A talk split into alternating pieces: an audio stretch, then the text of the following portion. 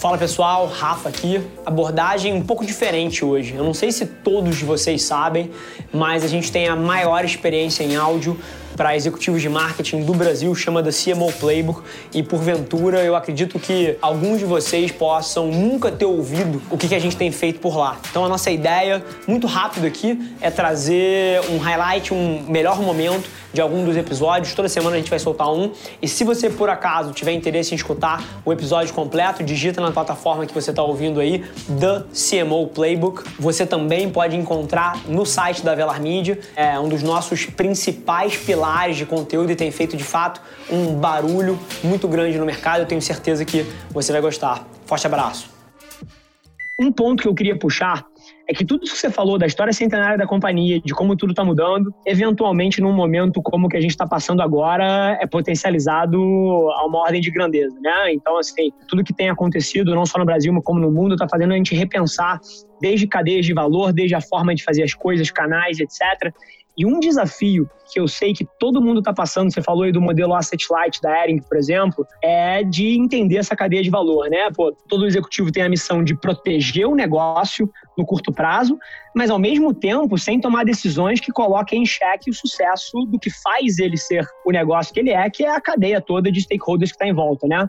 E aí, dentro disso, cara, eu queria trazer um primeiro tema para a gente debruçar em cima junto aqui, que é como é que vocês estão vendo esse momento. A Ering, pô, assim, posso estar com o número errado na cabeça, mas eu acho que gira ali em torno de 700 salões, 700 unidades aí pelo Brasil, uma operação que tem uma escala tremenda e que, sem dúvida nenhuma, está precisando ressignificar a forma como faz muita coisa, desde como pensar próprio ponto de venda até a questão do omnichannel e qual é o papel porra, da franqueadora para o franqueado, para as lojas próprias. Como é que vocês estão vendo isso? Em primeiro lugar, eu gosto sempre de reforçar uma ideia de que uma companhia centenária, o que ela tem de mais forte é a cultura, né? o propósito, os valores. Isso, obviamente, vai passando por um processo de ressignificação, de amadurecimento, de modernização, atualização para conversar, dialogar melhor com o contexto, mas sem dúvida que esses elementos eles só se fortalecem ao longo do tempo.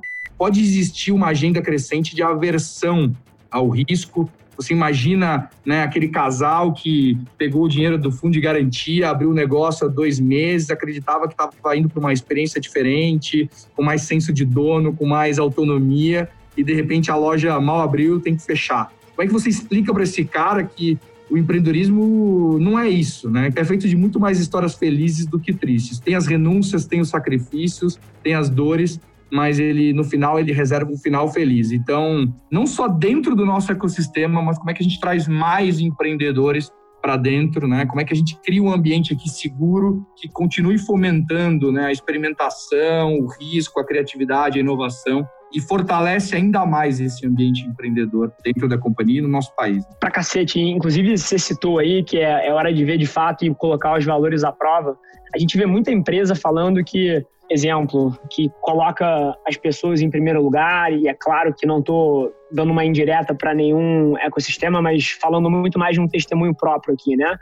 Assim, a gente está passando pelo mesmo momento que todo mundo e a gente demitiu zero pessoas aqui na agência. Zero, absolutamente ninguém.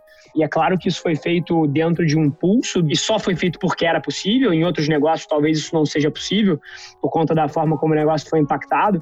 Mas é curioso como isso inspira lealdade, né? E aí você está falando de um, de um panorama um pouco mais de longo prazo. A hora que você começa a cumprir as suas promessas, você ganha lealdade. Lealdade desenvolve garra nas pessoas e garra nas pessoas faz elas passarem pelas crises de uma forma mais interessante, né? Então, é interessante esse teu testemunho, como é que conecta. Perfeito. Inclusive, ouvindo você falar, assim, para mim é a história das ferrovias dos Estados Unidos all over again, né? As ferrovias lá atrás, para quem não conhece um pouquinho da história, elas, eu adoro a história, elas entenderam que o negócio delas era ferrovia.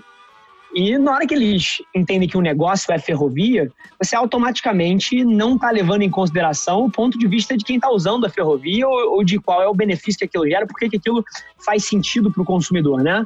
E nesse processo de se enganar e ser orientado para produto e pensar que você é uma ferrovia, o seu negócio é ferrovia, elas perderam o bonde da construção das rodovias, dos carros, dos caminhões, dos ônibus, dos aviões e dos outros meios de transporte que apareceram ao longo das próximas décadas e séculos e basicamente foram à obsolescência e precisaram ser resgatados por grandes grupos de empresários para serem repensados.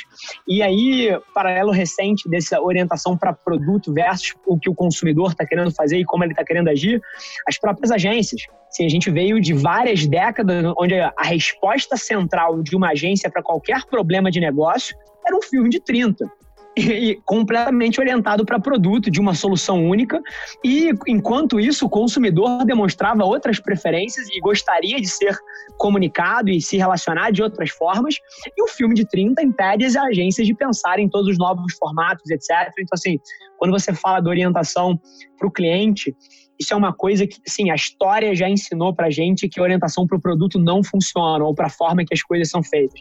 Então, eu acho que é um tema pô, que você trouxe o testemunho específico do varejo aí, mas é interessante porque ele se alastra para décadas e, e, e, séculos atrás também. Até dentro desse tema, a gente falando de consumidor específico aqui, é curioso como mercado de varejo, como você colocou, é extremamente apaixonante, né? Ele é movido por consumidor, ele desenvolve novas preferências, a vida dele muda, ele ressignifica a maneira como ele interage com certas coisas, e o varejo é a primeira resposta, né? O, o varejo é a ponta ali que está muito casada na vida das pessoas. E é óbvio que isso tem impacto numa marca. E, pô, e numa marca centenária como a Ering, ela com certeza, ao longo do tempo, ela precisou, dentro da sua visão e da sua missão como companhia, ressignificar a forma exata como ela vai fazer aquilo dentro daquela década, né? E se adaptar a novos contextos e etc. Falando em termos de marca, o que, você tem visto de interessante na ponta do consumidor e como é que você está adaptando a companhia para reagir a isso? Olha, a gente não podia estar mais animado. A gente enxerga e vê sobre esse contexto de crise. É importante saber separar comportamentos que são transitórios de comportamentos que de fato chegaram para ficar, são permanentes.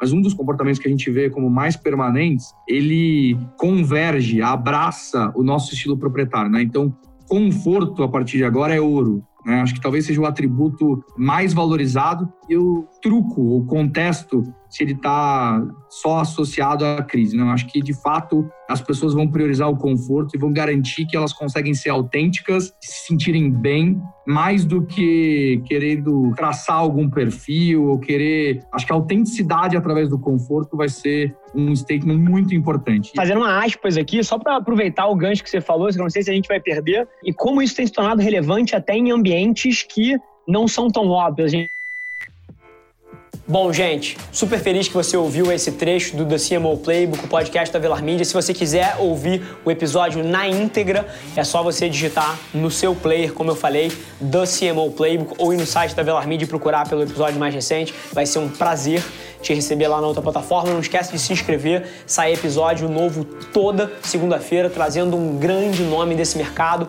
para bater um papo comigo. E, sinceramente, independente de você trabalhar especificamente com marketing ou publicidade, eu tenho certeza que tem capacidade de agregar valor para qualquer executivo. Te espero lá. Um abraço.